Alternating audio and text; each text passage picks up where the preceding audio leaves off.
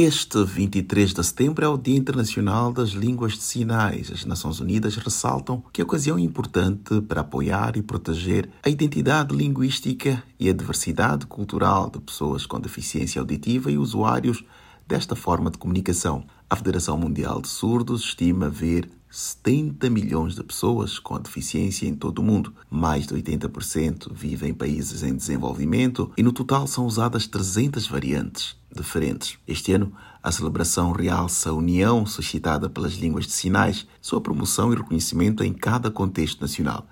A ONU quer defender o aumento da consciência sobre a importância deste sistema linguístico como parte dos direitos humanos. A data proclamada cinco anos coincide com a fundação da Federação Mundial dos Surdos em 1951. O projeto foi adotado por consenso pelos 193 Estados-membros da Assembleia Geral, depois de submetido por associações de surdos de 135 nações.